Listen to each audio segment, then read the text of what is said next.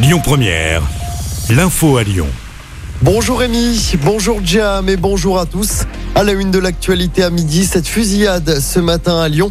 Ça s'est passé vers 6 heures dans le 7e arrondissement de Lyon, près de l'avenue Jean Jaurès. Un jeune homme d'une vingtaine d'années a été tué.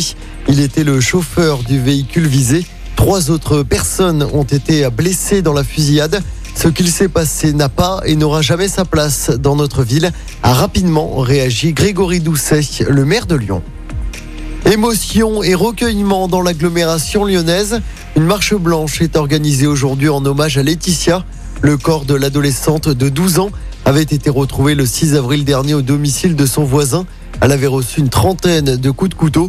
Son voisin de 74 ans s'était ensuite suicidé par arme à feu le lendemain dans les monts du Lyonnais. Selon le progrès, une histoire de vengeance avec le conseil syndical dont faisait partie la maman de la victime pourrait être à l'origine de cet acte barbare. La marche blanche doit partir du centre-ville de Lyon en direction de la mairie de Villeurbanne. La police lyonnaise recherche des témoins après la mort d'un jeune homme de 22 ans. La victime avait passé la soirée de jeudi dernier dans un bar péniche à Confluence avec deux amis. Son corps a été repêché le lendemain après-midi au niveau du 52 Kerambo. On vous a mis son signalement sur notre site internet ainsi que sur notre application. Le coup d'envoi du bac 2022 aujourd'hui. Plus de 500 000 lycéens sont convoqués cet après-midi pour les premières épreuves de spécialité. C'est la nouvelle version de cet examen. Des épreuves qui ont été reportées de mars à mai en raison du Covid-19.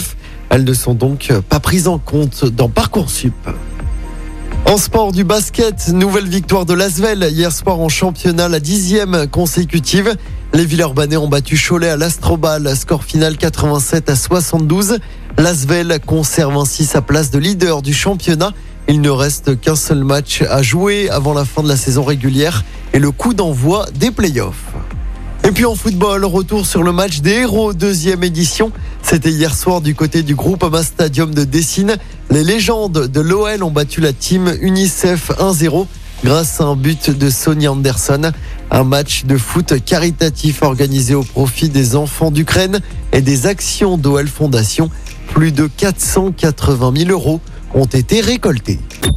Écoutez votre radio Lyon Première en direct sur l'application Lyon Première, lyonpremière.fr et bien sûr à Lyon sur 90.2 FM et en DAB+. Lyon Première